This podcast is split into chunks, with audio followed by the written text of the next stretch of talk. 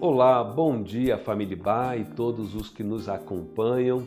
Aqui é o pastor Natan Carvalho e você está escutando o devocional da Igreja Batista Avenida dos Estados em Curitiba, Paraná. Hoje é terça-feira, dia 16 de fevereiro de 2021. Nesta semana estamos meditando sobre o tema Firmes e Fortes, a partir das palavras do apóstolo Paulo em 1 Coríntios, capítulo 16, verso 3, que diz: Estejam vigilantes, mantenham-se firmes na fé, sejam homens de coragem, sejam fortes. Hoje nós iremos ler um outro texto inspirativo, aqui mesmo nesta primeira carta de Paulo aos Coríntios, porém no capítulo 15, verso 58. Ali diz: Portanto, meus amados irmãos, mantenham-se firmes e que nada os abale. Sejam sempre dedicados à obra do Senhor pois vocês sabem que no Senhor o trabalho de vocês não será inútil. O capítulo 15 desta primeira carta do apóstolo Paulo aos Coríntios é um dos mais apreciados no Novo Testamento.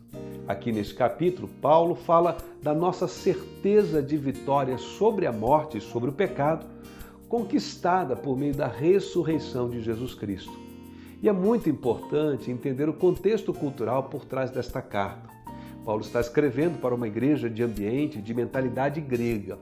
Em geral, os gregos criam na imortalidade da alma, mas não aceitavam a ressurreição do corpo. Para eles, a ressurreição do corpo era coisa não desejável, porque consideravam o corpo como uma fonte de fraqueza.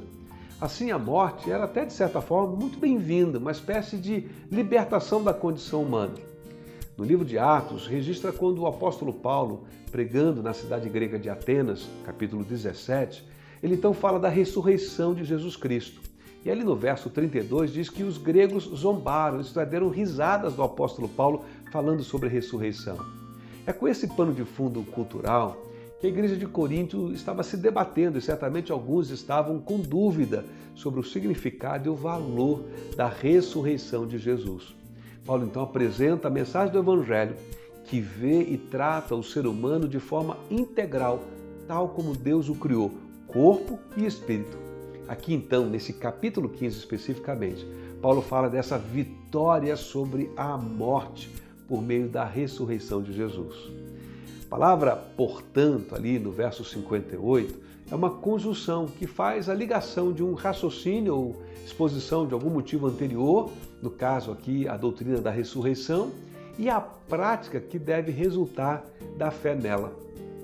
Paulo está concluindo o seu raciocínio, ele rompe com ações de graça e, ao mesmo tempo, então, nos exorta a permanecermos firmes, a sermos inabaláveis e a sermos dedicados de forma abundante em nossa vida cristã. Ele apresenta três aspectos, de certa forma, do caráter daquele que crê na ressurreição. A palavra firme significa aquele que está sentado, imóvel, e descreve essa primeira condição de alguém que tem uma firme convicção, que não fica mudando de opinião a todo instante. Já a expressão que nada os abale, que em outras versões aparece traduzida pela palavra constante, fala aquele que não é movido pelas pressões das circunstâncias exteriores, ou seja, a ideia de alguém que guarda o seu posto e a sua posição, ainda que sob imensa pressão. Por fim, a ideia de dedicados ou ainda ser abundante significa ir além, oferecer mais e acima de um certo número ou medida. Em outras palavras, é fazer mais que o combinado, é superar as expectativas. A ideia, portanto, aqui implícita é de um progresso contínuo. Querido, nós precisamos reconhecer que muitas vezes nós, diante dos desafios da vida, nos sentimos frustrados, e, e tentados a parar e a desanimar e pensamos realmente em desistir. Pensamos em abandonar o que estamos fazendo, porque é, não sentimos que os resultados estão vindo conforme as nossas expectativas. Nos sentimos frustrados, decepcionados com as pessoas, com a gente mesmo, com a vida de um modo geral. Nesses momentos, não precisamos ser como um grego para concluir que, muitas vezes, a vida parece que não está valendo a pena que todo o nosso esforço, que todo o nosso trabalho é inútil. É nesse contexto de sentimentos que essas palavras de Deus, escritas pelo apóstolo Paulo, nos falam de um modo muito especial.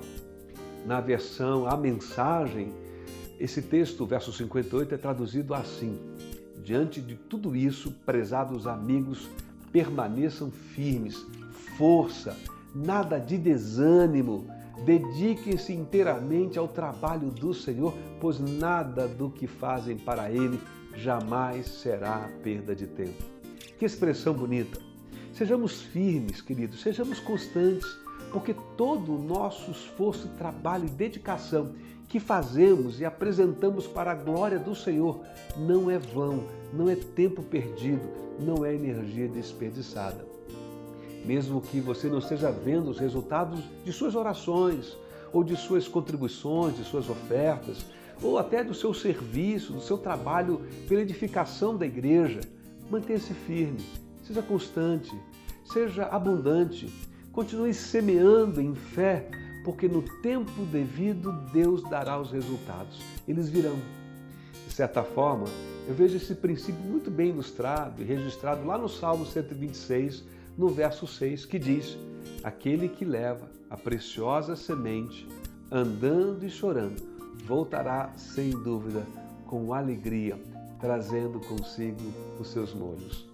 Que assim seja, que os nossos corações se renovem neste novo ano que se inicia, com inúmeros desafios que ainda temos pela frente, mas que sejamos motivados por esta palavra, por esta esperança, sejamos firmes, constantes, abundantes na obra do Senhor. Que Deus abençoe e tenha um dia feliz na presença dEle. Até amanhã, se Deus quiser.